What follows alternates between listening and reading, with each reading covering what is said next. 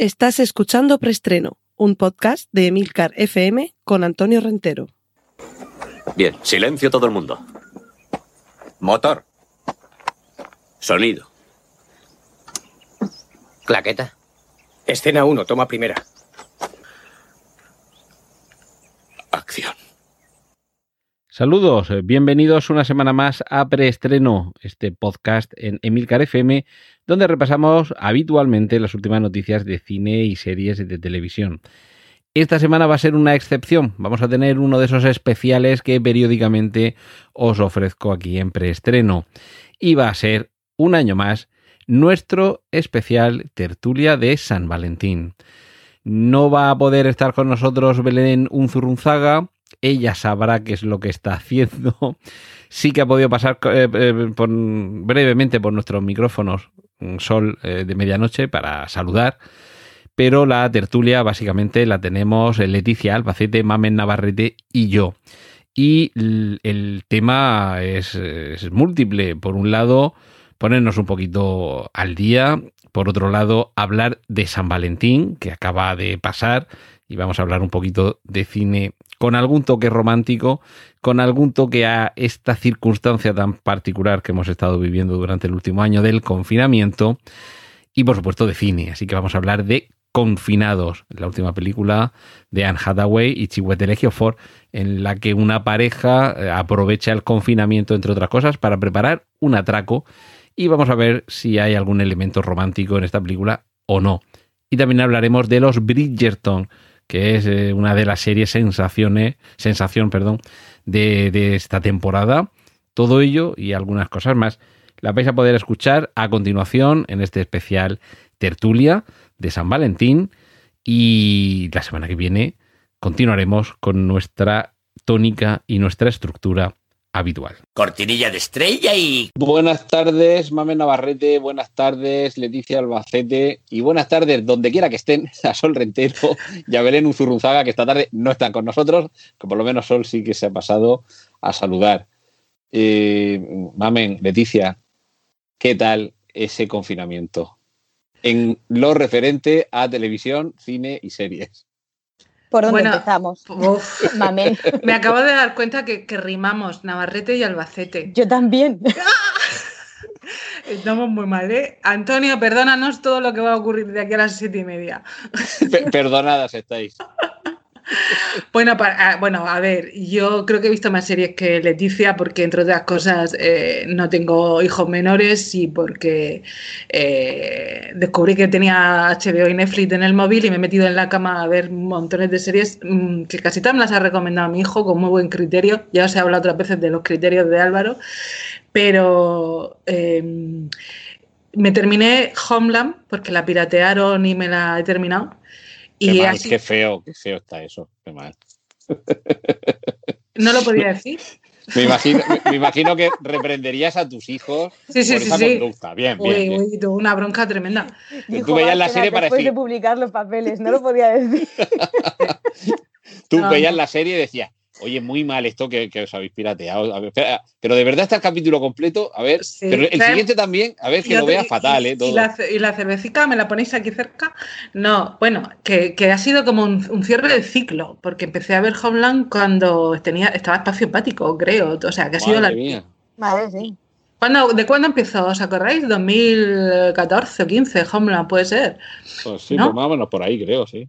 Ha sido como un cierre de ciclo, eso es lo que más he destacado. Y he visto muchísimas series, aparte de Patria y estas que han sido más, eh, bueno, más eh, que todo el mundo las ha visto, ¿no? Porque ha sido muy...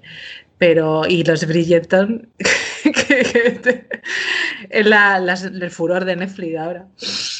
Y buenas películas también hemos visto, muy buenas películas. Yo, pues yo ha sido más un momento remember, la verdad es como la añoranza de, lo que venía siendo nuestra vida antes. Y, me he reenganchado a muchas cosas muy sueltas. Es decir, por ejemplo, un día, ¿de qué tengo cuerpo? Pues tengo cuerpo de ver, no sé, un capítulo de House, pues House, un capítulo ah, de Friends, pues Friends. O sea, que series completas no cuentes nada. como, como Mamen, los Bridgerton. ¿Pero capítulos, capítulos aleatorios o alguno concreto? No, no, el que saliera. Que saliera. Hoy me apetece ver algo de Boston Legal, hoy me apetece algo de lo que saliera. Ah, qué bueno. Ah, bueno, sí he visto otra, eh, para no engañar. Gambito de Dama. Ah, no, perdón, he visto otra más. Ay, madre mía, qué desastre, qué mal estoy.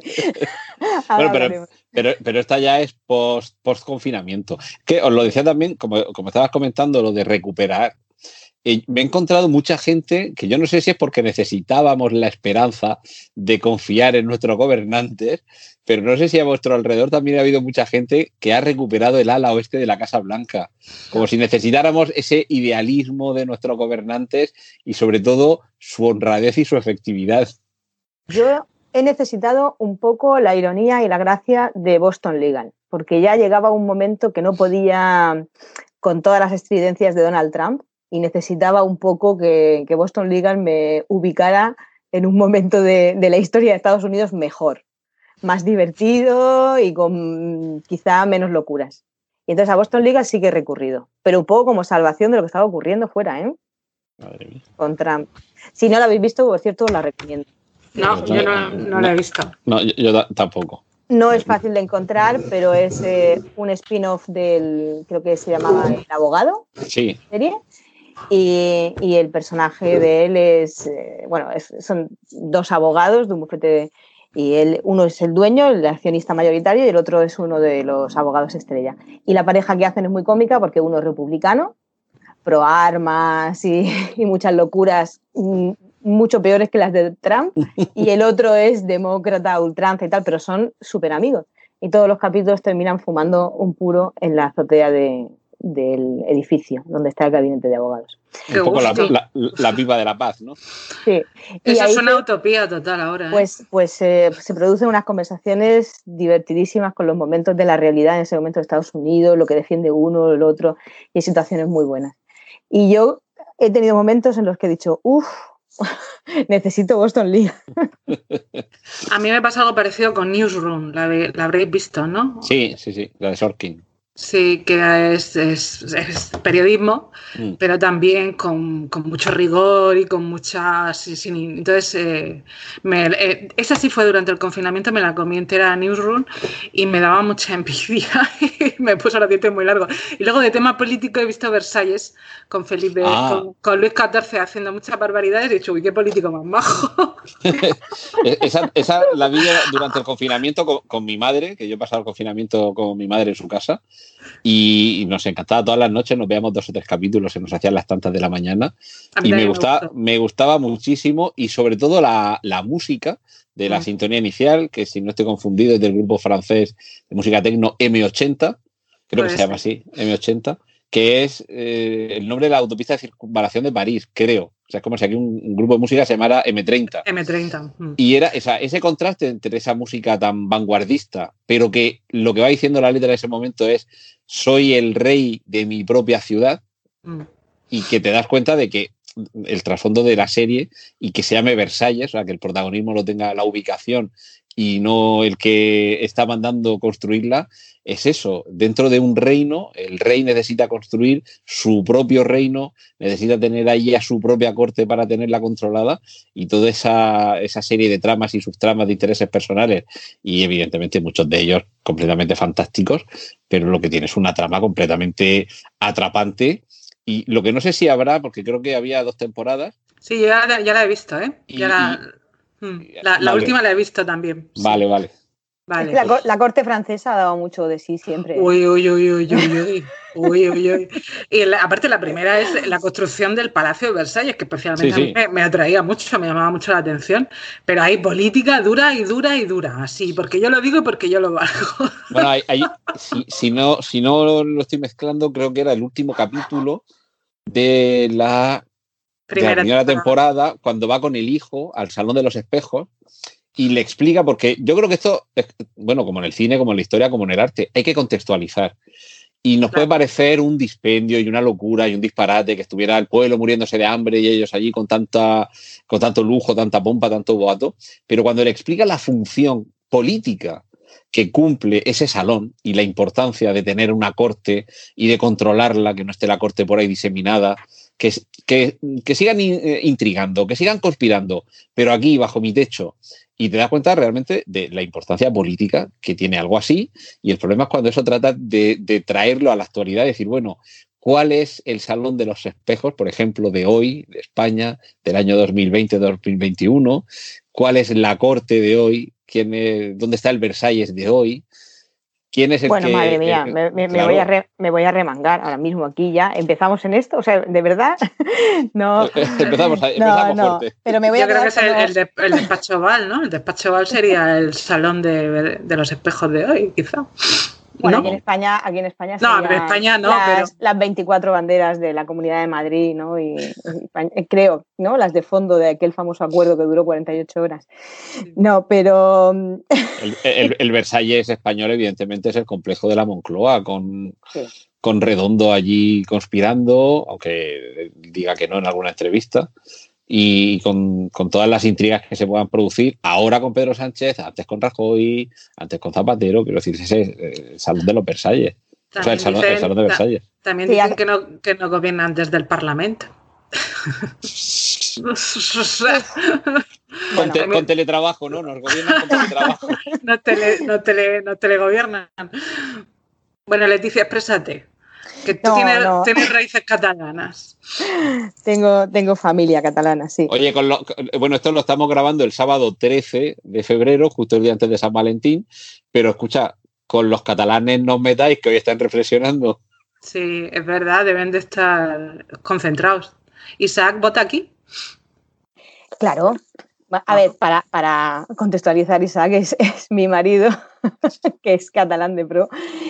Pero sí, claro, vota aquí porque está empadronado ya aquí. Él ya no tiene Bien, nada que opinar. bien, bien, bien. De todas maneras, es, es un tema muy complejo, ¿eh?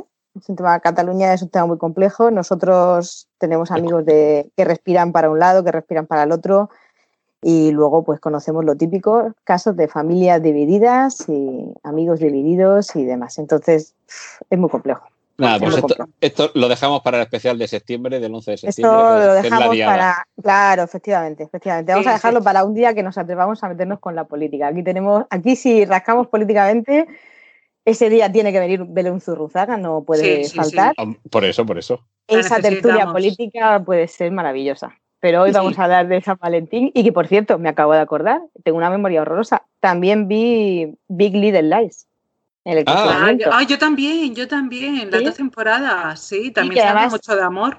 Efectivamente, me negué mucho porque al principio era una serie que no me atraía nada y, y bueno, y me sorprendió. Es verdad que me hizo el confinamiento, por lo menos un par de semanas del confinamiento, más agradable. A mí me gustó menos que Nicole Kidman.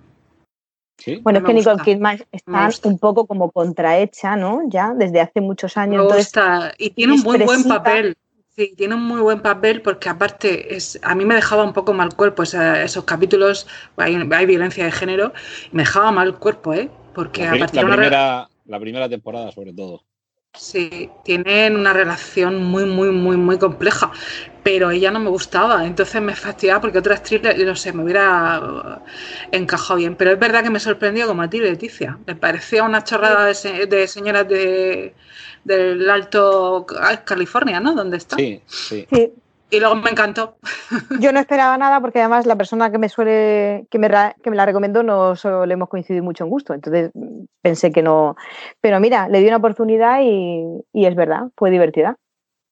Y hay muchas parejas eh, entrelazadas y muchas historias de amor, pero es verdad que la eh, ver así tan claro el maltrato Mm. sigue, sigue siendo duro, ¿eh? Yo A mí no me pareció, a mí no me pareció especialmente duro, mames, no me lo terminé de creer. No, no, quizá No sé. precisamente porque lo interpretaba Nicole Kidman. Quizá por Bueno, eso. ya está. Claro, quizá por Es- eso. Es, a lo que voy, es a lo que voy. Que, que la idea era muy buena, pero en ella no me convencía. que- con lo A mí que me pasó. pareció más entretenida que, que real. Por ejemplo, otra de las series que sí que vi, ya no recuerdo si durante el confinamiento o después, eh, iba un poco por ese, por ese lado, que es eh, Alguien tiene que morir. No sé si lo habéis visto. Que solo No. son. Madre mía, os la recomiendo ya, desde ya. A ver, Es- contextualízanos, eh, Pero la, plataforma. la española, la de Carmen Sí, Maura, uff, sí. me la dejé, me la dejé. Netflix, tres capítulos únicamente. Carmen Maura, Cecilia Suárez y ¿cómo se llama el, ay, el actor este que es hijo de argentino? ya estamos. Sí, eh, Alterio. Héctor Alterio. Y la rubita esta que está de moda. Ernesto, Ernesto. Ernesto Alterio. Y la, la rubita es Cecilia Suárez. No, la chica joven. ah, la chica joven. Vale, vale, vale. Esa, tiene. No, verdad, que Cecilia está de moda. Sale, de castaña. Bueno, en cualquier caso, eh, ¿cómo ser un homosexual de una familia bien en, en, un momento en el que España no se puede ser homosexual porque estás perseguido? Y la serie es dura, porque es dura, pero a mí me pareció estupenda. Yo me la, yo me la dejé. ¿Sí? No sé, la, no, pero ya, no la retomo, la retomo ya. ¿Sabes con qué, me vas... con qué me está basando eso, Mamen? Mm. Con The Crown. ¿La habéis visto? Mm, las últimas no. Pues es que no, no consigo pasar del cuarto o quinto capítulo de la primera temporada. Es que me quedo durmiendo. Pero lo he intentado un montón de veces, no me gusta, no me engancha. A mí sí mucho. En la última, que se centra en el personaje de Ana de Gales, menos. Pero las primeras, aparte, tienen muy buena fotografía. Los actores británicos para mí son un, filón, cada vez me descubro uno nuevo, cada vez me gustan más, que los descubro yo, no que no estuvieran, pero, pero y sobre todo de Crown es esa puesta en escena tan, tan, tan cuidada, el vestuario, los, no sé, sí te tiene que enganchar, a mí es que me enganchó mucho y me he visto todas, pero en cambio... Pues es, creo que es el ritmo narrativo, fíjate, lo que no me engancha, no, no la historia en sí, es verdad que, que es lo que dices, parece que los de todas formas, muy bien y con, Olivia Colman gana, ¿eh?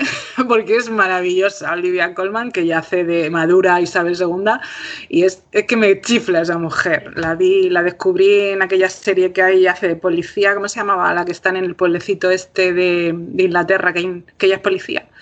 Ahora me saldrá. Y, Olivia Colman haciendo Isabel II está genial, pero muy genial.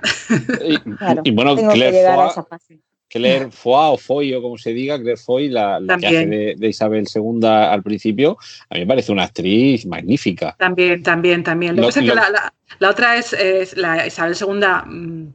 Mm, eh, ya más madura, sí, con, con, con, con ese pelo así del, del, ricito ese hacia arriba. Y es muy graciosa porque es que la, la clava, la clava. Y, y, Claire fue fantástica, pero fantástica. ¿Y qué, qué te ha parecido uh, la Margaret Thatcher de esta última temporada de The Crown? Pues muy difícil de interpretar. O sea... Gillian Anderson la, la, la, encarna o la imita? No sabría decirte. La verdad es que creo que es muy difícil hacer ese papel. No, no quiero quitarle mérito. Eh, y yo también es que la veo, uh, yo la veo doblada me hubiera gustado tener la ah, capacidad de verla en versión original. Eso te iba a preguntar, que si la veía doblada o, no. Claro, por ejemplo, todo el mundo me dice que en versión original gana, pero, pero yo no lo sé. ¿Qué, por qué, ¿Qué opinas tú? ¿No te gusta? Yo solo he visto los primeros capítulos, no por, mm, por, incomparecencia, sino porque no me terminaba de enganchar y bueno, esto, en algún momento terminaré de verla. Es de los míos. Y, mientras tanto, ya, pero yo sí quiero, quiero verla. De hecho, no, no, sí, yo también, Antonio, si me estoy esforzando, pero, pero me pasa como a ti, que, que, tendré que cogerla en otro momento o yo qué sé, pero, pero quiero verla también. está bien, está bien. O sea, creo es un poco como que me, me interesa más lo que va a pasar después. Exacto. Entonces digo, bueno, que, me imagino también que es una serie que si coges la segunda o la tercera temporada sin haber visto la primera, pierdes algo de contexto, pero, a fin de cuentas la historia del Reino Unido más o menos todo. De hecho, cada capítulo se centra en un momento concreto, o sea, eh, en un hecho que ocurre con Isabel II de protagonista de alguna manera, la visita de los Kennedy o tal. O, entonces, no te pierdes nada incluso si no ves un capítulo anterior. Quiero decir, pero es verdad que a mí es que me gusta revivir la historia, cosas que no me acordaba, me entero de nuevo, y luego los personajes. Y hacer de Margaret Thatcher y enfrentarla a Isabel II me parece de mucho mérito, porque eran dos mujeres alucinantes y es muy valiente llevarlas a la, a la pantalla y, sobre todo porque hay una que está viva. y se puede quejar todavía, ¿no? Entonces puede hacer mil cosas. a ella se la trae todo, ahí, el sombrero, se lo pone todo aquí en el sombrero. el sombrero flúor y, se acabó. Pues fíjate que yo creo que uno de los, de los motivos por los que no me he enganchado ya de Crown ha sido porque me he acercado a un personaje de Winston Churchill que no me ha gustado. Ah. Porque yo, mm, claro, yo lo tengo eh, tengo una imagen de Churchill distinta, mucho más, Sí, quizás sí, quizás sí. Y entonces ha sido muy decepcionante. Y justo los momentos, los primeros capítulos de que te tienen que enganchar, me parecía todo como muy caricatura alrededor de Churchill y no, me ha gustado ese punto. A mí me gustó mucho de la primera temporada cómo se refleja la relación de Felipe de Edimburgo y ella, porque es verdad que esa pareja siempre ha sido para mí rara, ¿eh? porque están muy enamorados. Pero parece que se quieren y todo. Se quieren. No, no, la primera temporada acaba mm, con, la convicción del espectador de que se quieren mucho mucho. Y yo creo que, que, ha sido un pacto de amor ya que estamos en San Valentín, una pareja tan duradera y él sabiendo lo que, que ella es quien es y, la, porque ella es muy fría, muy seca. Pues eh, eh, me parece una gran historia de amor, porque no sé, ahí hablan de escarceos que tiene él, pero me parece una gran historia de amor. Bueno, me imagino, al final esto no deja de ser, en cierto modo, un matrimonio de conveniencia. Ah, perdón. En los matrimonios de conveniencia, si hay inteligencia por las dos partes y sobre todo hay interés por las dos partes, y ya digo que los dos elementos, interés e inteligencia, estas cosas se, pactan, se acuerdan y, no sucede como aquí en España. Que aquí en España es posible Nos ha faltado el 50% de la inteligencia. Exacto, exacto. Faltaba interés, había. Es como, oye, tú te casaste por amor o por interés, ¿no? Pues aquí lo mismo. Yo creo que interés había, pero inteligencia igual no tanto. No, Isabel II está enamorada de él, ¿eh? ¿eh? sí está enamorada de él. Se empecina ella en casarse con él. Al, menos, al menos en la serie. Bueno, no lo sé. Sí, es que yo a esta señora, como ya la he conocido mayor, ya la he conocido con, esos guantes, con eso, con ese. Que no te gusta, yo, que soy muy, yo soy muy No, no es que no me guste, no es que yo, yo, yo es que era muy fan de Lady D. Entonces ah. ya ella mm, regular. Pero ahí te doy la razón porque con Lady D. señora yo tengo 43 años, esta señora que llevo 43 años viendo con los mismos zapatos, los mismos vestidos, el mismo peinado. Yo, algo que permanece tan invariable, tengo que desconfiar, no puedo. Entonces, ¿desconfías también de Angela Merkel, por ejemplo? No. Porque Angela Merkel sí que es el prototipo casi maoísta de ir siempre con el uniforme. Sí, de hecho, tiene, el mismo No soy modelo, dijo, ¿no? no soy modelo. claro, Qué grande. Angela Merkel tiene un patrón igual de pantalón y chaqueta que se lo hacen en distintos colores y combina con un collar. Es, lo, han, lo, contado en la revista, que ya no quiere salir de ahí. Me parece maravilloso. No, no, no puedo compararlas. Yo a Angela Merkel le atribuyo unas connotaciones de inteligencia y destreza política que no le puedo atribuir a Isabel II porque más, más que nada no la he visto nunca más allá de ese papel de, sombrero y, guantes blancos. De hecho, en la primera temporada de Crown, Isabel II reconoce que ella es inculta, que no está bien formada ni bien preparada. Y, ahí dices tú, pues claro, pues si eh, se dedicaban a montar a caballo y a cazar. Pero luego evoluciona bien, ¿eh? Evoluciona bien. Y luego es verdad que hablando del amor, esa pareja, Isabel II y Felipe de Edimburgo, han resistido lo que nadie en esa familia ha resistido, porque eso es un desastre. Ahí todos están divorciados o, lo que sea. Sí, seguramente por eso que, comentaba yo, porque la tenían la suficiente inteligencia y el interés, no vamos a desdeñarlo, pero el interés, por mucho que tengas, si no tienes la suficiente inteligencia, no lo vas a mantener. En esto y en otras facetas de la vida, claro. Obviamente. Pues yo, yo, siento quitar la nota romántica de, esto, pero es que yo me imagino que esa pareja íbamos bien, pero es que alguien tiene que hacer de Unzu. Eh, esa. Esa pareja me la imagino yo tantos años juntos con todo tipo de depravaciones a su alrededor, con todo tipo de desviaciones tal y como son los ingleses, que son que, cuando sale un inglés pervertido, pues yo a él lo veo, lo veo muy de ese tipo, de ese rollo. O sea, ese, ese hombre ha tenido todo tipo de situaciones amorosas a su alrededor, que es lo que ha fortalecido su matrimonio. Pues más, más mérito le veo, porque no nos hemos enterado. esa, esa afirmación corresponde tal vez con alguna información que tú tienes y nosotros desconocemos. Para nada, para nada. Pues, oye, pues si las ha tenido, chapo, porque de Juan Carlos I nos hemos enterado y ha quedado muy mal, muy mal. O sea que Felipe de Edimburgo, bravo. ¿tú, te imaginas a Felipe de Edimburgo y Isabel de Inglaterra sentados con su mesa camilla, con su perrito corgi por allí, tomando el té. Tony. Exactamente, con su gin tony y entonces diciéndole uno al otro, oye, pues tú te has enterado que ahora tu, nieto, la última que ha hecho con la modelo que está saliendo, bueno, cuando todavía no estaba casado el, pequeño del príncipe Carlos, eh, ¿te has enterado que ahora le ha dado por hacer esto? Y, entonces contemplándolo así, un poco con, esa flema británica, como si darle importancia a, cualquier aberración, cualquier escándalo, todo inmutables, como si no hubiera nunca nada nuevo bajo el sol. Y, a lo mejor por eso es por lo que se mantiene un imperio, ¿no? Por no hacer un, no sé, un espectáculo dantesco ni ser trágicos, como aquello de voy a, no voy a romperte, soy dramática. Voy a romperte el momento otra vez, Rentero. También, venga, Antonio. Sí. No, yo me los imagino en la mesa de camilla tomando el té de las 5 y diciendo, mm, ¿has visto lo que han sacado? Creo que fue de San, ¿no? Eh, lo de quiero ser tu Tampax. Así me los imagino yo. Pero no, es que en realidad Felipe de, Edimburgo me lo imagino con un tutú puesto. A lo Pedro J. Ramírez. y, chistera, tutú y chistera. Claro, yo voy más, más lejos. Sí. Oye, pues mm, si no, si lo hubo, prefiero no enterarme, porque yo ahora mismo los tengo idealizados. Sí, si hubo pues depravación, prefiero no enterarme. Ya no, con, nuestra monarquía tengo suficiente. ¿eh? yo, creo que, hemos llegado al momento justo, después de hacer este pequeño repaso previo de algunas de las cosas que hemos estado viendo de series y películas durante el confinamiento y, post-confinamiento, de, de abordar el tema principal de nuestra tertulia de hoy, que es de nuevo San Valentín, que se está convirtiendo en, uno de nuestros clásicos de especiales tertulia, aquí en preestreno. Y podemos hablar de las películas, eh, hemos abordado un poco, si no tanto películas románticas, pero sí el amor en, otras series, como lo, lo, que estábamos comentando de The Crown.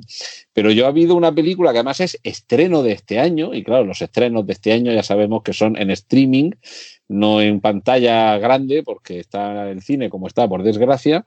Pero también tenemos esta suerte de poder haber visto, en este caso, en la plataforma HBO, la película Confinados, que a mí me parecía un, ejemplo perfecto para poder hablar de ella este fin de semana, de película que por un lado tiene un elemento romántico, por otro tiene el elemento siempre atractivo de los, de los atracos y los robos, que es uno de los géneros favoritos de muchos, que yo creo que es por esa complejidad de montar el plan, organizarlo, Mm, conjugar a la gente, que luego salga, que no salga, y eso al final es el telón de fondo para contarnos una historia que en este caso es una historia de amor, que bueno, lo resumo muy rápidamente y ahora hablamos de, la película, película protagonizada por Anne Hathaway y Chiwetel Ejiofor, y bueno, aparece también Ben Stiller, Ben Kingsley, que siempre está bien ver estos dos en pantalla, y son básicamente una pareja que entre ellos tienen problemas, pero van a hacer una pausa, algo que también es síntoma, creo yo, de inteligencia y en este caso también de interés.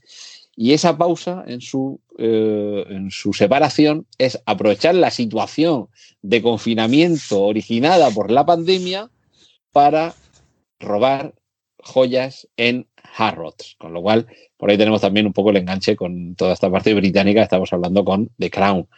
tenemos aquí un poco la, la mezcla. Spoiler. spoiler, spoiler, spoiler, Hemos avisado muy tarde. No, bueno, aquí siempre hay comentarios con spoiler. Pero. Mm, bueno, el spoiler, ¿por qué? Porque hay un robo, pero no se sabe lo que Porque, bueno, porque ocurre muy al final de la película. A ver, yo cuando empecé a ver la película pensé. A, ver, a ver. Eh, sucede al final, pero es que incluso la promoción de la película incide en esto, ¿eh? Sí, sí, que hay un robo, sí, se sabe. Exacto, y, que es en Harrods. Es que en la sinopsis que circula te lo dicen, o sea, no vamos a decir sí que es verdad que, No, no, no, no, está bien, hasta ahí está bien, pero ya hasta ahí. Ah, como decía Mayra Gómez hasta ahí puedo hasta aquí Puedo leer aquí. Pero entonces, eh, vosotras dos que ya habéis visto esta película, ¿os parece que es ese ejemplo perfecto de película de San Valentín confinado? Que además es el título de la película, confinados. No, no. ¿O hay, hay, hay, más, hay más robo y confinamiento que, que romance? Pues romance es que romance, romance, no sé. Mm, ¿Tú lo ves romántico la, la película, Mamen? No. No, no es una película de, de romance. Es, es, una, es una historia que en todo momento circula en, torno al desamor, al cansancio, al hastío. Bueno, todo eso efectivamente agudizado mucho más por el confinamiento, por la situación, pero es una, una tristeza la que envuelve la película casi desde el primer momento, esa lluvia perenne de Londres. Es, un ambiente así como que yo como película de San Valentín no la veo, ojo. Pero, pero son, son capaces de sobreponerse al desamor para emprender algo en común. Sí, es verdad que hay una evolución. lo hacen por conveniencia, ¿eh? No lo hacen por, una cuestión amorosa. Sí, bueno, pero podían haber convenido ese atraco con otra persona con tal de no hacerlo con tus parejas, con la que tienes, hacia la que sientes rencor o remordimientos, por ejemplo. Creo que no. Formas... creo que lo hacen porque se necesitan el uno al otro. Pero no, hay Sí, están mm. quemados. Cuando empieza la película están muy quemados, pero hay un rescoldo. O sea, están quemados, pero hay un rescoldo porque yo sabía que eso acababan liados otra vez y vuelvo al spoiler. Pero quiero decir que no es una película de San Valentín al uso, es más como una comedia ligera de atrapa a un ladrón o algo así. No sé, Leticia, qué opina. Pero de todas formas, el hecho del robo, que, que es verdad que se, que se explica desde el principio en la seminosis de la película, es fortuito. O sea, surge de forma casual, no es premeditado, o sea, se premedita, se decide hacer porque hay un montón de casualidades que surgen que los lleva a flechas, De flechas que señalan hacia, hacia, tienes que robar esto. Y luego creo que están muy bien elegidos los actores, aunque ya me parece un poco merengue, porque son muy contradictorios. O sea, él es un actor de color brutal que le pega mucho los papeles esos de, los campos de algodón y de, la, ¿sabéis? Y aquí tiene como un papel del que sale, es que sale a recitar poesía a sus vecinas durante el confinamiento a la calle. Digo, pues yo ya me enamoré de entrada. Y ella es la típica histérica, que, ¿sabes? Que, que, que está desbordada porque no sabe gestionar a lo mejor eh, temas laborales y tal. Pero es una pareja atractiva. No lo sé, Leticia, tú cómo la ves. A mí me parece que, es atractiva de entrada. Pero atracción fatal de ese cistujo, que, que, plano, que, pareja. No, en ningún momento. Es decir, esta, esta pareja es atractiva porque eligen a un actor que nunca habrías casado con esa actriz pero esas películas de amor que los estás viendo, cómo se miran a los ojos y dices, tu madre mía, madre mía, no pasa aquí en ningún momento, en ningún momento. O sea, no, lo que sí que hay es mucha nostalgia. Es verdad que se miran como, como han querido reflejar mucho como el, cariño que queda, ¿no? Entonces se miran diciendo, ¿te acuerdas cuando íbamos en moto? Cuando tal siempre están con la moto, con tal, con lo, que vivimos, cuando nos conocimos. Se agarran a toda la historia que tienen en común yo creo que para no tirarse los trastos a la cabeza porque están obligados a compartir casa, además lo dicen al principio de la película, por el confinamiento. Si no, habrían vivido eh, separados, se habrían separado antes. Mm, no lo sé, a mí lo que me parece es que, por lo que decías de la pareja que no cuadra, ¿no? No saltan chispas, no saltan No sé si os acordáis, este actor salía también en Love Actually. Sí, Era el, marido de, de, Kira, de Kira. Y, es, son un poco Anne Hathaway y ella, ¿no? Son un poco del estilo. O sea, me ha, me ha recordado un poco a esa pareja. Es, que es lo que quería comentar. A mí, pues, sí que es verdad que físicamente no se parecen en nada, son bastante antagónicas, pero sí que me parece que esta podría ser, en este sentido, una segunda parte de lo que pasó después de lo actual con todos sus personajes. Sí, sí, exacto. Que se llegaron a pelear, pero llegaron a convertirse en maestros del robo y hubo un momento Sí, de hecho, eh, eh, la casa es ideal. La casa es ideal. Ya Londres y todo eso ya invita a que de la película te pueda molar. Ella eh, es mucho más merengosa, es voluptuosa, todo lo contrario que Keira, o ¿cómo se llama? Kira, Kira, Kira, Es mucho más voluptuosa y tal. Pero es verdad que él, Voluptuosa Kira Knightley. No, no, ah, está, que está, está, está, hermosota en la película. Y luego él, él ha ganado él ha ganado. De aquella película Con la barba. En general. Bueno, aparte que mm. sale tres o cuatro planos en calzoncillos y tal, pero que eh, eh, ha ganado. Allí hace un papel muy, muy de soslayo y aquí ya coge mucho protagonismo porque aparte también hay una relación, eh, la relación amorosa también está deteriorada porque tienen distinto nivel adquisitivo social. Ella es una CEO de una empresa brutal y él es un repartidor. De, conduce furgoneta, si no recuerdo mal. Entonces, se reprochan también eso y, y, tú dices tú, pues a ver, si no hubiese existido el confinamiento, esa pareja se hubiese separado, con lo cual no hubiese existido la película y la historia. Está, está interesante porque por el confinamiento pasan cosas. Y ya, ha debido de haber mil casos, en, eh, porque aparte el confinamiento fue planetario, con lo cual han debido de haber mil historias. Y aquí han sacado una que luego tiene el punto gracioso de que, pues que van a Harrods y ahí yo le veo un poco mm, matices eso lo de atrapa a un ladrón y películas de estas de, ¿sabes? De robos de estos así elegantes, porque es un robo elegante. No hay sangre. Es que la película es que es muy elegante también. O sea, en, general, aparte de que la planificación, que sea un, atraco limpio, mm. pero es de estas películas eh, elegantes, nada sucias, quiero decir. Nos podías haber contado esa misma historia, pero con unos personajes de, de extrarradio y que a lo mejor no fueran tan, tan, tan atractivos en, en ese sentido, que no quisiéramos vivir en su casa, ¿vale? Y, a mí me parece que esto puede ser un buen ejemplo, que no sé si llegará a existir, una etiqueta de cine de la pandemia, en el sentido de que la pandemia no es el objeto, sino el telón de fondo. Que como bien estabais diciendo, lo que pasa aquí nos lo podrían haber contado sin el contexto de la pandemia, pero precisamente porque sucede la pandemia, se dan una serie de situaciones que hacen que en este caso, eh, en lugar de ser una película de atracos con otra ambientación, hace 20 años o en el futuro, y con otra circunstancia social, económica, política, pero que, que, haya un elemento que sí haga que la pandemia sea relevante. Yo lo tengo clarísimo. Que sea un, telón de fondo, pero que empuja al mismo tiempo. Yo creo que sí, eh, Antonio, porque, bueno, no sé si os acordáis, pero en torno al año 2000 todas estas películas que venían, Independence Day y, mm. tal, todas estas que, parecía que iba que venía el, fin, del mundo, el apocalipsis. Y además esto es algo que se repite en la historia. Mamen lo tendrá todavía fresco de cuando en aquellos tiempos que estudiamos la carrera y, y nos hablaban del terror milenario del año 1000. ¿Te acuerdas de, aquello? Y, todo lo que se produjo en torno a, al, arte, sobre todo, el terror mm. milenario, con, con, los bestiarios y demás. Mm. Y yo creo que este momento, mm, que históricamente eh, marca un antes y un después en nuestras vidas, inevitablemente se va a reflejar como un movimiento en el cine. ¿En el cine o en, o en la producción? De audiovisual, porque no dejemos entrar las series, que yo creo que va a haber más movimiento de series por cómo nos comportamos como consumidores ahora que de cine. Pero, pero por supuesto, por supuesto que va a, va a ser la excusa para, muchas, muchas historias. Pero es que es súper agradable porque de repente, eh, eh, como hemos vivido tan intenso estos meses, a mí me hizo gracia, pues yo la estaba viendo sola en casa y de repente ella le dice a él, la mascarilla, porque va a salir a la calle. Y claro, ¿Tienes mascarilla? Llévate la mascarilla, claro, yo lo vi tan a, a Anne Hathaway diciendo eso y decía, claro, es que es eso, tiene que ponerse la mascarilla, es lo que nos pasa a nosotros. Entonces me reconcilié un poco con la película porque... Eh, Pero ¿no te da un poco de rabia que no se ponga la mascarilla y se ponga un pañuelo? Me cachis en la mar, aquí no hacer en ese momento, en Londres, en ese momento no eran obligatorias, lo, lo indagué, lo indagué. de hecho, aquí tampoco eran obligatorias, en marzo.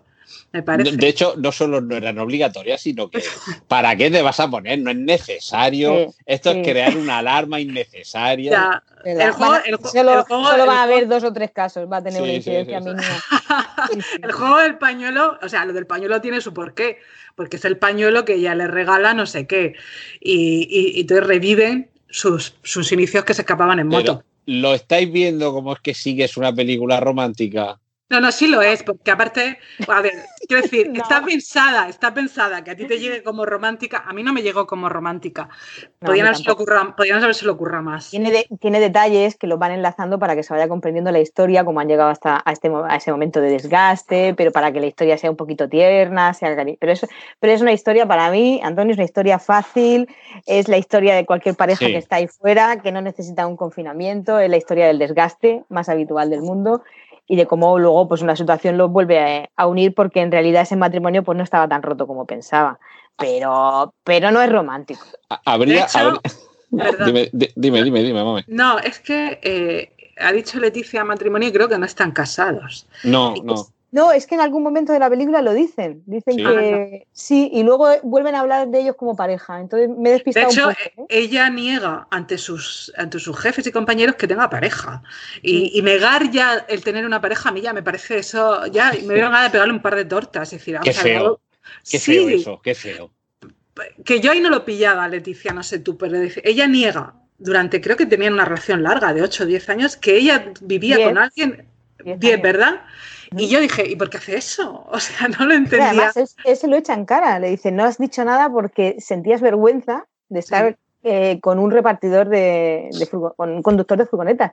Y ella, es que me encanta esto de las películas inglesas. Esta, este, este, digo la verdad y lo suelto todo. Sí, sí, pues sí, la verdad que tenía vergüenza. Pues no, eh, escucha, eso en España daría para un monólogo aquí de 30 minutos dándole la vuelta.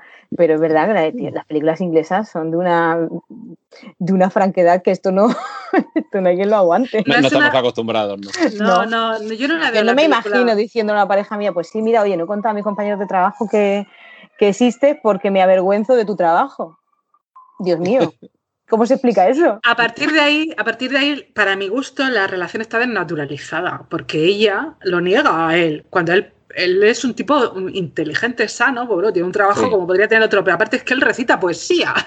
y, entonces dices tú, bueno, para mí ya ahí pierde la, película porque no es un amor, vale que están en un mal momento, de hecho las primeras eh, secuencias se odian, pero, pero la veo, no es una historia romántica. Bueno, os doy, os doy un par de pistas sobre, sobre la historia y sobre el elemento romántico o no. El director, Doug Lyman, es el mismo director de Señor y Señora Smith, que también es una forma bastante peculiar de contar eh, el amor entre una pareja bastante peculiar, que eran eh, Brad Pitt y Angelina Jolie siendo ambos eh, asesinos a sueldo enfrentados y que en un momento dado incluso tienen que acabar el uno con el otro quiero decir que eh, ese componente de la pareja que realmente no se lleva bien, pero que en el fondo tampoco se odian realmente hasta el punto de, matarse, como sí que sucede en el caso de señor y señora Smith, que tienen el encargo de acabar el uno con el otro.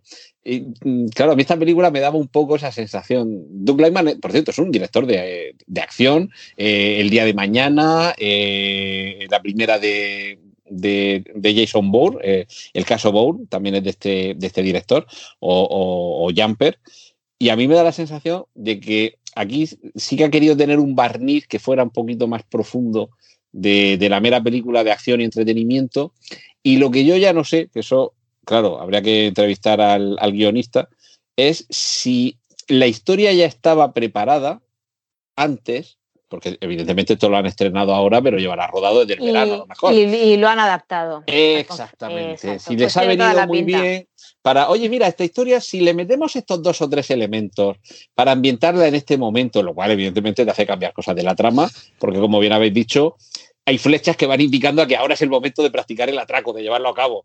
Mm. Y, y dice, oye, pues mira, nos viene muy bien esta situación de confinamiento, una situación que a lo mejor en marzo del año pasado pensábamos que iba a durar unas semanas y ya cuando llega Semana Santa del verano dice, bueno, esto va a ir para largo toda esta situación, pero sobre todo ya puedes contextualizar algo ahí. Esto no es un episodio que duró 15 días en la historia, es un episodio que, ha durado meses y que, en fin, todavía continuamos arrastrándolo.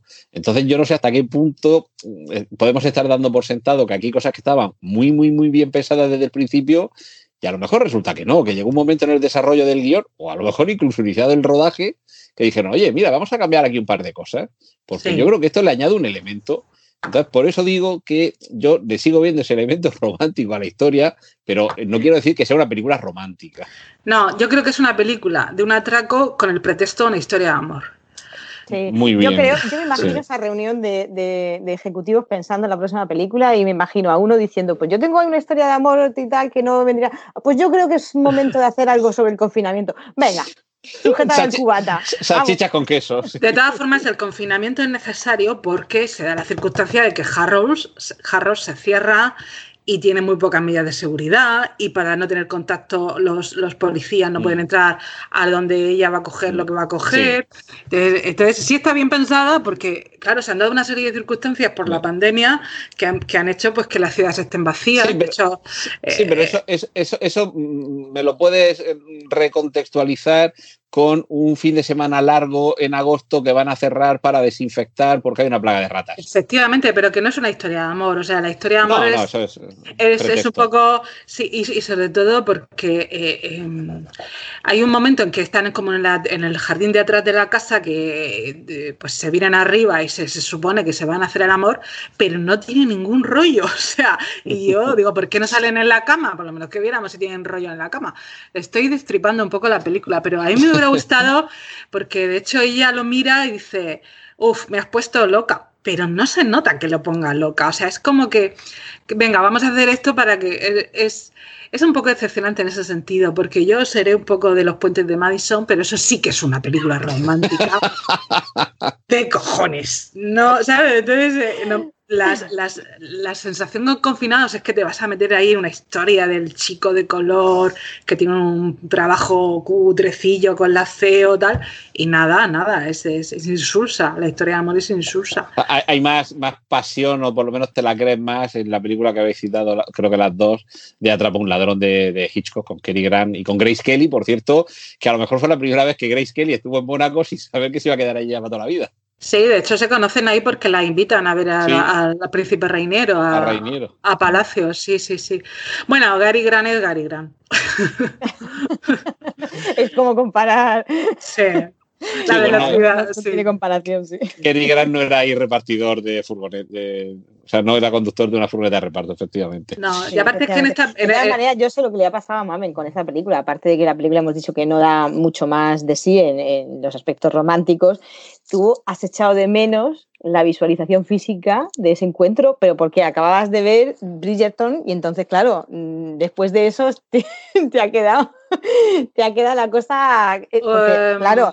Sí, un poco sí. Tengo que decir que el capítulo 6 de los Bridgerton es, es eh, eh, el último porno que he visto. Oye, si, os parece, terminamos con terminamos con confinados si la recomendáis, si no la recomendáis. es entretenida. Y, nos despedimos hablando de, de los Bridgerton sí, mira, a ver, yo, creo que coincido con Leticia, mi opinión es entretenida. A mí me gusta mucho cuando Anne Hathaway se pone su mascarilla, lo cual me contextualiza que esto lo estamos pasando todos. Hollywood también pasa por las mascarillas.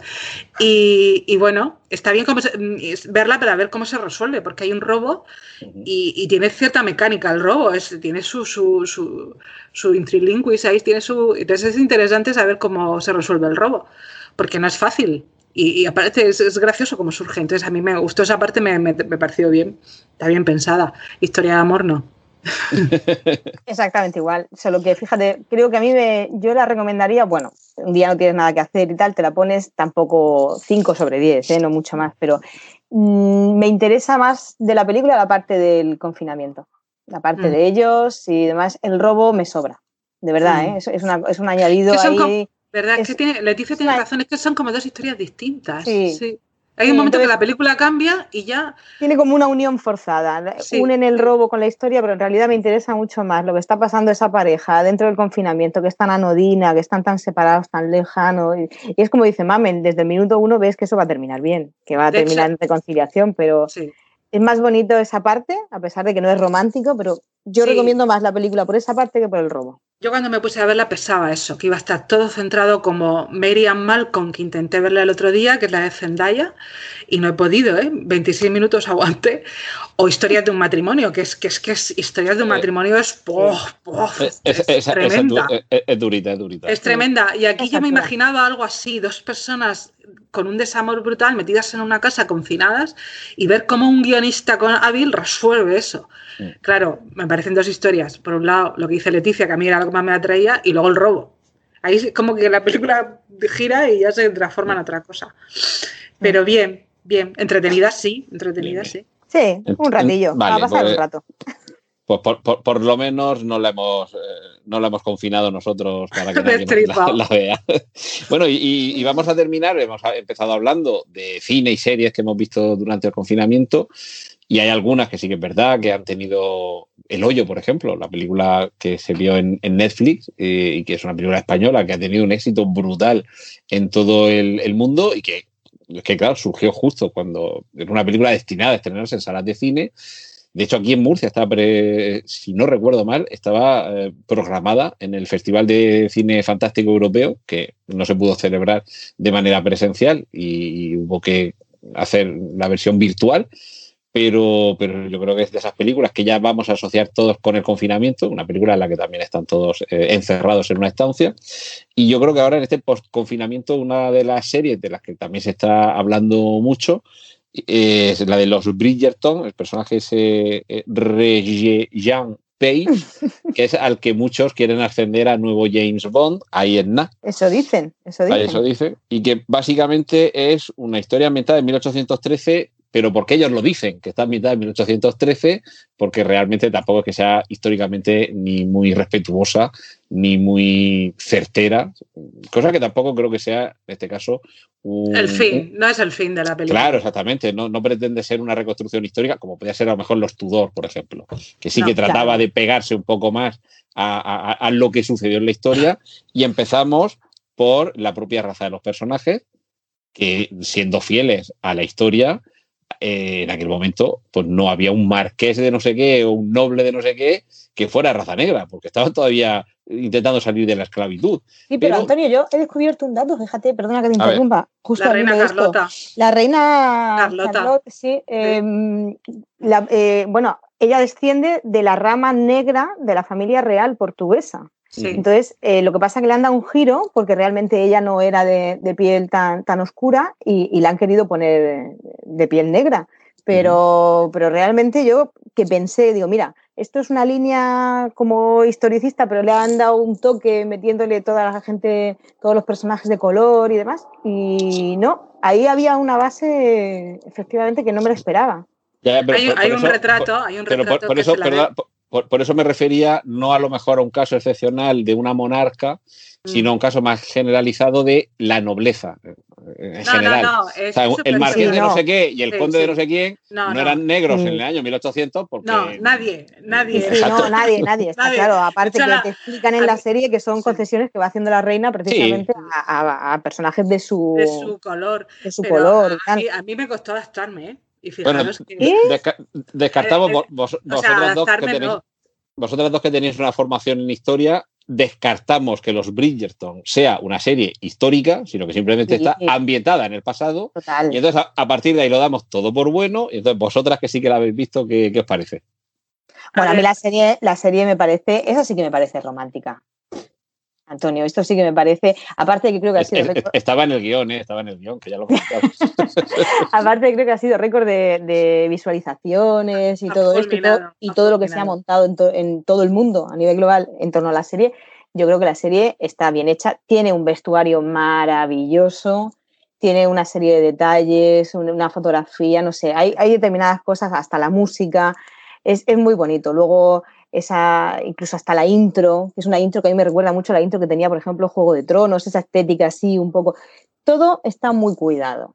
Luego quizá la historia es lo de menos, ¿sabes? Pero es una serie que está muy bien cuidada, que, que, que te invita a verla y, conforme la vas viendo es cuando la historia te va atrapando, porque no te creas tú que a mí me gustó tampoco mucho el primer capítulo, tampoco es que lo disfrutara, le di una oportunidad al segundo y entonces ya fui entrando en la historia, pero el primer capítulo, esa niña así también, como tan simplona, tan preparada para estar dentro de la corte, casarse con, una, con un chico apañado, no sé. Bueno, no, no hemos dicho dos elementos solo, la serie es una obra porque no solo que esté escrita o esté dirigida, sino que forma parte de un concepto más amplio creativo, por Sonda Rhimes, que es la creadora de, por ejemplo, la anatomía de Grey o Scandal, que, tiene un poco como su propio universo y sus propias fans y que precisamente no choca que haya creado una serie en la que haya estas licencias sobre la fidelidad histórica, que en realidad tampoco hay por qué hacer eh, ningún escándalo con ella, y que es básicamente la, una historia que nos traslada al, mercado matrimonial de la nobleza londinense de en torno al año 1800 que eso, bueno, Qué bien despiadado. Lo, de mercado es maravilloso. Sí, sí, sí, sí. Es que es tremendo. mercado despiadado. A ver, la película, el rigor histórico, yo he visto que hay bastantes metidas de pata, pero no, no es lo importante en la película.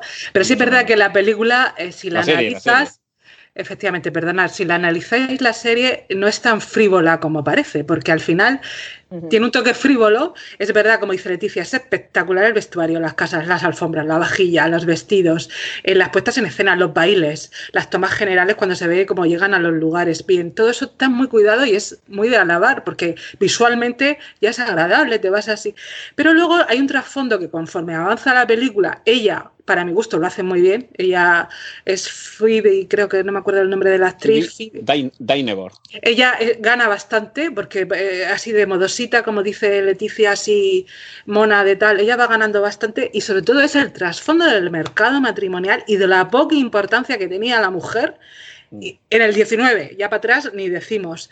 Era, eh, entonces, si, analizas desde ese punto de vista la serie, dices, tú, joder, qué dura, porque es que la lucha constante es conseguir marido para poder tener una posición mm. y para poder eh, eh, no, quedarte soltera. Aparte, se estigmatiza en la que no consigue pareja, la que no. Entonces, ahí, pese a lo frívolo que es, porque aparte la relación de ellos es más interesante cuanto más se odian, es decir, luego cuando ya entran a, buen rollo ya se, desinfla un poco. Pero lo del mercado de la mujer, que es la constante, porque es la temporada alta en Londres, cuando se va a los bailes, entonces, como el hermano, porque ellos no tienen padre y es el que negocia, mm. dices tú, pero... Mm, mm, y esto, Efectivamente, y esto es la clase alta, la clase baja ya, y luego... Esto sí que es una historia romántica, porque los billetes sí que es romántica, porque aquí hay una historia de amor y es una historia de amor muy, muy interesante. Hay varias historias de amor, algunas reales, otras no tan reales, más, más forzadas, pero es verdad. Pero me quiero quedar con una cosa que has dicho antes, Mamen, lo de la poca importancia de, de la mujer dentro de lo que es el mercado matrimonial.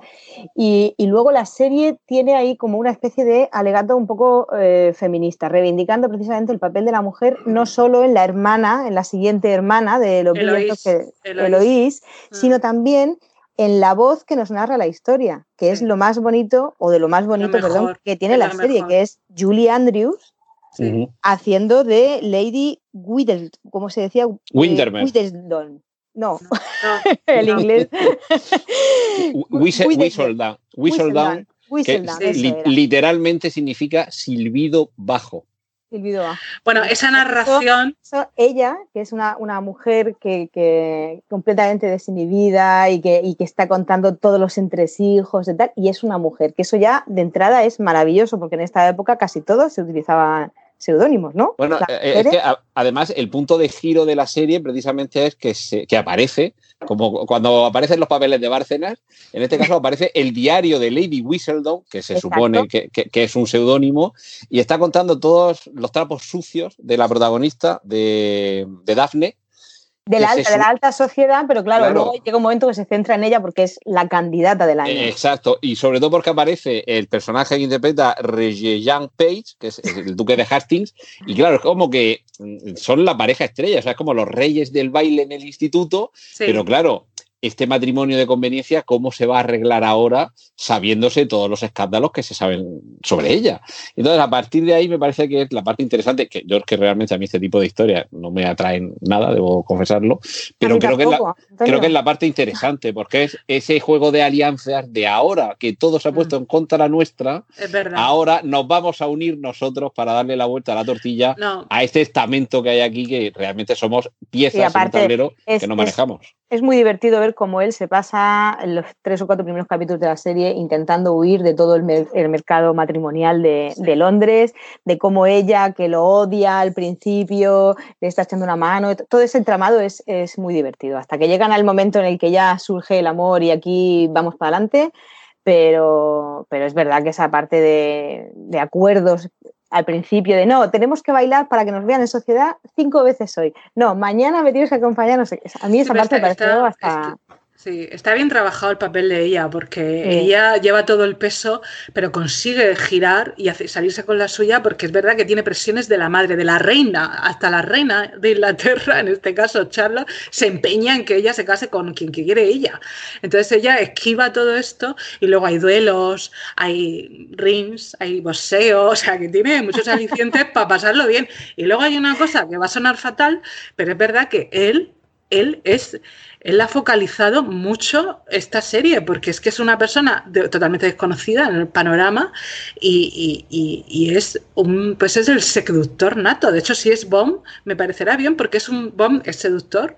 Y, este es un personaje súper seductor. Solo verlo andar te seduce, o sea, es que solo verlo andar, cómo se anda por los salones de, los de los Entonces, eh, mm, es, tiene muchos alicientes la serie para pasarlo bien, pero es que él es la bomba. O sea, él ha calado, sobre todo en el público femenino, de una forma brutal y nos hacía falta. Quiero decir, un nuevo es, ídolo obvio, Es, obvio, eh, es muy buena planta, enfocan su trasero más, más veces prácticamente que su cara, o sea, es tremendo, o sea, es, es, pero reconozcamos que ayuda mucho el vestuario Mucho, hombre, un hombre con levita. Porque esos cuellos altos, tan elegantes, tan tal, eso. Ya lo dije yo, ya lo dije yo. esa levita y ponle otra cosa. Ya lo dije Ya hablamos. Que, no, que, no, que, que hay, fotos de este muchacho con traje de chaqueta y con chaqueta de camisa abierta y tiene muy buena planta, ¿eh? No, no, no, no. Que tiene buena, buena planta, la tiene, pero la serie es 300%. Eh, de hecho, ya lo dije yo hace mucho tiempo que no hay nada más espectacular que el señor Darcy saliendo entre la niebla cuando en la última escena aparece con la levita y la camisa abierta a por Elizabeth Bennet. O sea, un tío con levita es un tío con levita. Eh, eh, entonces, espera que yo creo que ya sé cómo va a continuar la saga Bond, que sabéis que se tenía que haber estrenado el año pasado, la película número 25, No Time to, Die, o No Time to Die, Sin Tiempo para Morir. Y aquí estamos todavía esperando, de hecho, no sé si lo sabéis, pero os lo cuento, que ya lo he contado aquí en preestreno. Eh, han tenido que rodar algunas escenas de nuevo porque algunos de los productos que aparecían eh, de product placement, seguramente sería algún móvil o algo, ya se habían quedado desfasados. Entonces, claro, si yo soy, me imagino que vendrá por aquí, eh, por el móvil, si yo soy Sony, por ejemplo, y he pagado para que mi último modelo aparezca en la mano de James Bond y me dicen, sí, sí, no te preocupes que la película se estrena en verano de 2020 y vamos por enero de 2021 y todavía no hay una fecha creíble, el móvil ya no va a ser el último modelo, ya ha sacado otro después. La competencia ya tiene móviles mejores, pues tiene que volver a rodar este plano o estos dos planos para que se vea de nuevo. Pues creo que ahora lo van a tener todavía mejor para que esto no les pase. Y es que el, siguiente Bond, para la película número 26, sea Reggian Page y que esté ambientada en la época de, la que... De regencia los Bridgerton, exactamente, y entonces ahí no va a haber problema con que nada se les pase de fecha. Aparte es el momento de hacer un bond de color y es el momento con este personaje, porque ya, ya calenta motores, o sea, él ya va predispuesto a que muchos públicos... Eh, muy bien traído eso, mami, lo de calentar motores. quiero decir una cosa de los... calienta motores y algo más, me parece a mí, ¿eh? Que no he dicho nada. Quiero decir una cosa más de los brillantes. Eh, verdad que los papeles principales son estas dos, pero los secundarios son maravillosos. Pues hay unos secundarios fantásticos. La madre, la madre de ella. Y Anthony, los hermanos, los tres hermanos, cada uno en su papel. Eh, Eloís, que es la que quiere estudiar, una, una persona que tiene que romper con los estereotipos de la mujer en la época. Las vecinas, que no vamos a destripar por si alguien no la ha visto. Y hay unos secundarios muy interesantes y, que tienen futuro. Y aparte es fresca, es una serie fresca. No, no, no, ¿sabes? No tiene. Aparte del tema de la mujer, que es duro, porque dices tu madre mía, pero bueno, es fresca. Los secundarios son frescos, pasan, no sé. La... Hay un momento gris en el que. Eh, la vecina va con una de las chicas a un barrio de bajo de Londres, no sé si te acuerdas, Leticia, hay un momento gris ahí donde se ven los, un barrio humilde de Londres que la lleva a ver, como diciendo, ¿quieres pasar por esto? ¿Quieres que hagas así? pero, pero excepto, cómo viviría ella, sí. Excepto eso, todo es pastel, todo es color pastel, todo es, eh, no existe mal rollo, las escenas son todo pastel, para mí que es todo pastel, entre el azul, el rosa, el amarillo, es, es una... Es para lo que estamos viviendo que está siendo muy duro. La pandemia es, una, es una serie Sí, es una serie, a mí, a mí yo me la vi en Navidad y me liberó, me desconecté, me liberó, con lo cual la veo cómoda porque nos ha venido muy bien y no te digo terapéutica, pero es fresca, es fresca, secundario fresco. Sí, Efectivamente, a mí me ha pasado exactamente igual. Y la gente con la que yo he hablado más o menos y tal, y me la recomendaron así además, me recomendaron en plan, oye, mira, ¿qué estás haciendo esta Navidad? Pues mira, pues, pues no estoy viendo nada que me esté llamando la atención. Pues esto va a hacer que, que estés así como, te vas a reconciliar un poco con, con el mundo. Con la vida. Sí, sí, porque al final, pues mira, es una historia bonita, esto, como decíamos antes, sí que es romántica y, no sé, y luego ella, pues cómo va descubriendo la personalidad de él, los problemas de, de esas relaciones, que no quiero destripar mucho, pero hay ahí un problema fundamental en él y cómo lo va descubriendo ella y tal, a mí toda esa parte me resulta también muy chula. estamos hablando del capítulo ya, por lo menos, ¿no? El 6 y el 7 creo, a, punto de finalizar. eso no, decir, son solo ocho capítulos. Sí, porque son ocho novelas. No es que no lo tengo muy claro, porque la, escritora creo que escribe una novela por personaje. De hecho, la, siguiente temporada se, centrará en otro de los hermanos. En Anthony, creo. En Anthony, sí, porque son ocho hermanos y creo que va así la historia. Con lo cual, bien, bien. Y luego, pues, eh, es costumbrista, las costumbres, la, la, sociedad de esa época. A mí todo eso me llama mucho la atención. Yo soy muy de novela de esa. Pero es llevadera, fresca. Yo no he conocido a nadie a día de hoy que me la haya criticado. Hombre, puede no gustarte, pero decir, un bodorrio, no está toda la gente queda, se queda así, fluyes, fluyes, es como que fluye. Está. Y él es que está muy bien, ¿Para qué, ¿para qué voy a decir otra cosa? Es que él está muy bien. Es un personaje, es un hombre muy, muy atractivo, pero como duque de Hastings. Porque luego yo lo busqué en Instagram y ya no me llamaba la atención. Vaya por Dios. bueno, pues nada, lo descartamos. Lo descartamos entonces para próximo. De hecho, de hecho, debía ser la búsqueda más, más realizada en Google, porque cuando yo quise buscarlo también para ver cómo era la vida real sin levitas, puse Duque y la primero que me salió, lo primero que me salió, el primer resultado fue de Hastings. Qué fuerte, qué fuerte esta Navidad. Ha tenido que alucinar. Este chico ha tenido que alucinar. Bueno, todo, todo el elenco, pero han tenido que alucinar porque en, España y en otros países, vamos, ha sido una búsqueda brutal. Las, las, visualizaciones en Instagram se han disparado. Pero bien, eso es una historia de amor pese a todo, porque eh, sobre todo que una mujer se enamore y pueda. Eh, es complicado ver cómo lo pasaban, ¿eh? Y luego el hecho de tener que casarte para tener una posición y no casarte y quedarte estigmatizada, por Dios.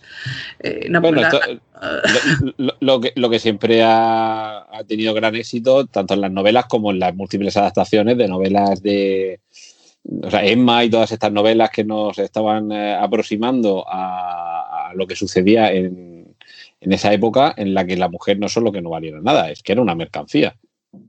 Bueno, claro, es que todas las de esa época, de hecho la del Darcy y Elizabeth Bennet es eso, es que la madre quiere casar a las hijas a toda costa. Y la cosa es que fíjate que Jane Austen, todo este tipo de literatura parece que lo ha idealizado un poquito ese momento, pero si te paras a analizar el trasfondo, realmente no, hay ninguna ilusión, creo yo, porque una mujer viva esa época.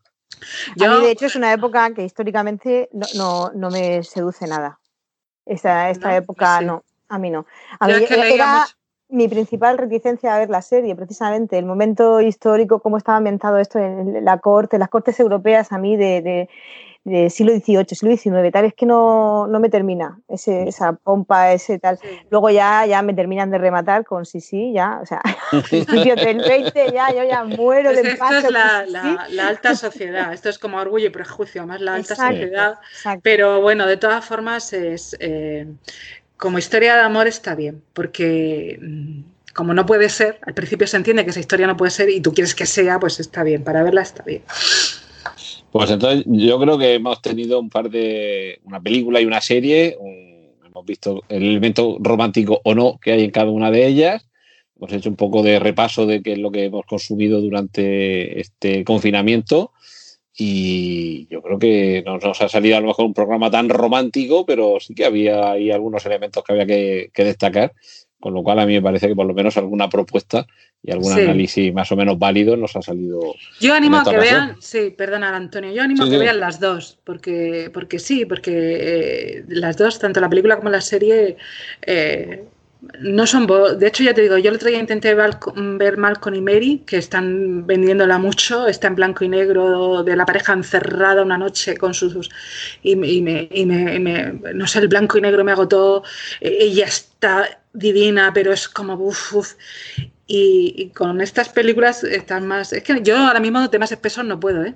estamos, en estamos, en un, momento. Que, de hecho, justo lo que, lo que, lo que estaba pensando, Mamen, que, que, no las recomiendo tanto por, por la calidez eh, o por la calidad, mejor dicho, de las, de las dos, tanto de la serie como de la peli, sino porque es eh, mm, algo agradable para el momento en que estamos viviendo. Claro, Primero, la, de, la del confinamiento, mm, pues de, confinado, pues al final te ves medio reflejado en, en, todo lo que están pasando, esas dudas, ese agobio de estar encerrado y demás, aunque no te identifiques con el robo y todo esto.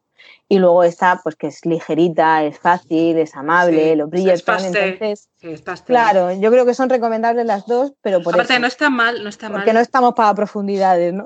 No, para nada. Y las que somos historiadoras, no está mal que hayan series históricas eh, que reflejen, por ejemplo, el alegato feminista que decía Leticia. Es que ahí hay una defensa del poder decidir, por lo menos, qué quieres hacer con tu vida, aunque sea a nivel muy básico, porque ella no puede decidir absolutamente nada. Lo decide todo el hermano, que es su tutor. Y, decide todo por ella. Bueno, quería contaros una anécdota de porque em, cuando yo me incorporé al ayuntamiento estuve destinada a la arboleja y había una señora muy graciosa que era em, como si fuese de los trovos, trovera, de, aunque es un, mundo masculino, ella era, hacía réplicas.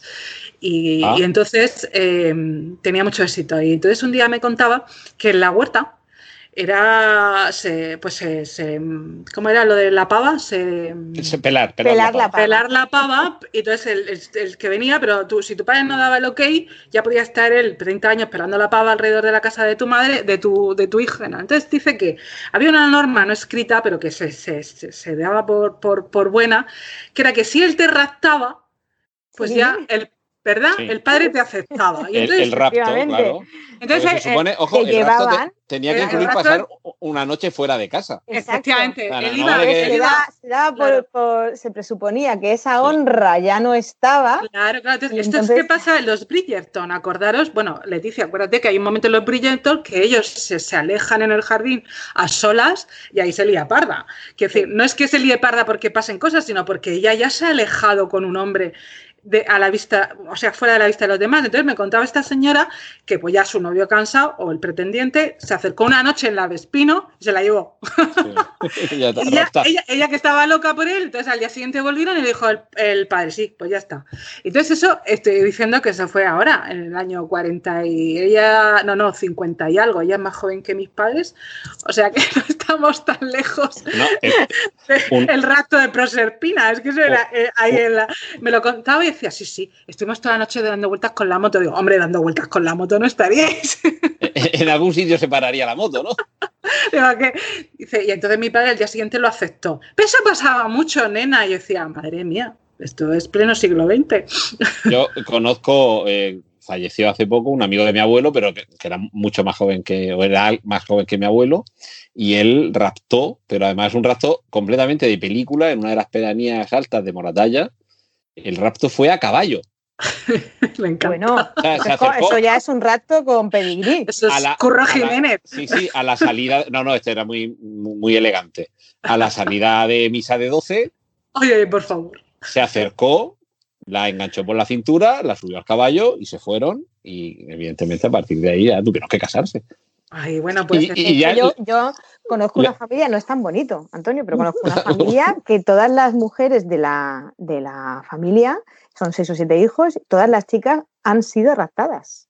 Pero además a edades con 15, 16 años y demás, porque no, no aprobaban.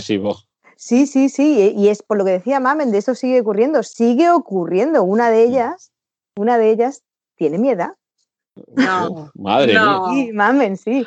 Bueno, viva San Valentín, viva San Valentín, viva, viva la hora, aunque sea con un rapto.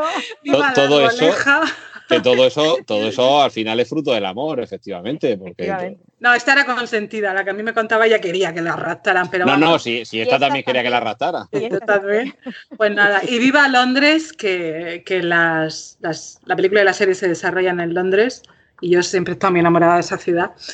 Y el, el, de confinados se ve por la noche cómo se mueve en la moto por la Londres confinada y me encantó. Me. Bueno, y viva Londres, viva los raptos consentidos y yo creo que viva el amor, que creo que es con lo que deberíamos. Sí, sí, sí viva el amor siempre. Y aparte que, que, que que San Valentín es mañana y que pueda que lo disfruten mucho. Yo desde aquí animo a que lo disfrutéis mucho porque ya que no se puede hacer otra cosa. bueno, cuando nos oigan los oyentes de preestreno, eh, San Valentín ya quedará en el pasado, pero... Oh. Bueno, pero que sepáis que hoy, es 13 y que los mares están cerrados mañana y que estamos perimetralmente confinados. Yo, a propósito de San Valentín, que es el día que recordamos todos, pero quiero que sepáis que el 14 también es el día de la salud sexual, que está muy relacionado con San Valentín. Y eso, eso hoy en día y en pandemia es muy recomendable. Vamos a celebrar también el Día de la Salud Sexual, por favor. Sí, bueno, bueno, necesitamos muchas clases de eso. Hay, pocas películas de, sí, del virus del papiloma humano. Hay pues pocas películas de eso. Podrían hacer más. Me pues refiero a una sexualidad eh, sana. Sana, sana. Pues, pues sano, sano, no es enfermarte, Leticia. Mira, vamos, vamos a hacer una cosa. me, lo, me lo voy a apuntar que el 14 de febrero, además de San Valentín, es el día de la sexualidad sana. Y para el especial del año que viene, vamos a hacer un especial San Valentín en el que vamos a hablar de películas eróticas y de alguna película pornográfica. Eso es. sana. Dile a la UNZU. Para hablar de sexualidad sana. Que tiene 12 meses para prepararse el tema. Y, a Sol también. Y a Sol también. Pues se lo diremos y ya, eh, bueno, se lo diremos también a nuestros oyentes, iremos preparados y seguramente ese episodio ya veremos cómo y le pues pondremos los dos rombos. Qué interesante, ¿no? Vamos a escarbar ahí en películas que puedan hablar de sexualidad sana e insana. Bueno, insana debe haber mogollón, pero... debe haber, dice, así, debe haber. Debe haber. Debe haber. que... No he visto ninguna, ¿no? No. Yo veo los Bridgerton. Bueno, pues nosotros, nosotros vamos a seguir hablando, eh, pero aquí vamos a cortar la, grabación, porque además se ha quedado en un punto muy interesante, pero eso ya se lo vamos a hurtar a los oyentes de preestreno, porque si no, estaremos haciendo spoilers sobre el preestreno especial San Valentín del año que viene. Así que, bueno, eh, os agradezco que ahora continuemos nosotros hablando, pero Leticia Albacete, Mamen Navarrete, muchísimas gracias por, por este ratico de tertulia aquí en preestreno. Y, Gracias a ti siempre, Antonio. Gracias a ti y, hemos echado mucho de menos la cascarujica. Ya, hija mía, ya. La cascarujica y el misterio. Y el misterio. que siempre hay un poquito de misterio con hielo también en nuestra, sí.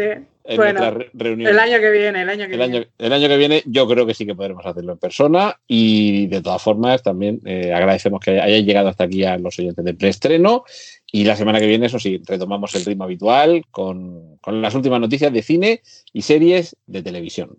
Cortinilla de estrella y y esto ha sido todo en este especial tertulia de San Valentín. Muchísimas gracias por haber llegado hasta aquí. Muchísimas gracias, por supuesto, a Mame Navarrete y a Leticia Albacete por haber participado un año más en esta, en esta cita de cine, amistad y San Valentín. Y muchas gracias a vosotros por seguir ahí y por aguantar hasta la semana que viene para poder escuchar las noticias de cine y series de televisión que habitualmente os cuento aquí en preestreno. Un saludo de Antonio Rentero. ¡Y corten!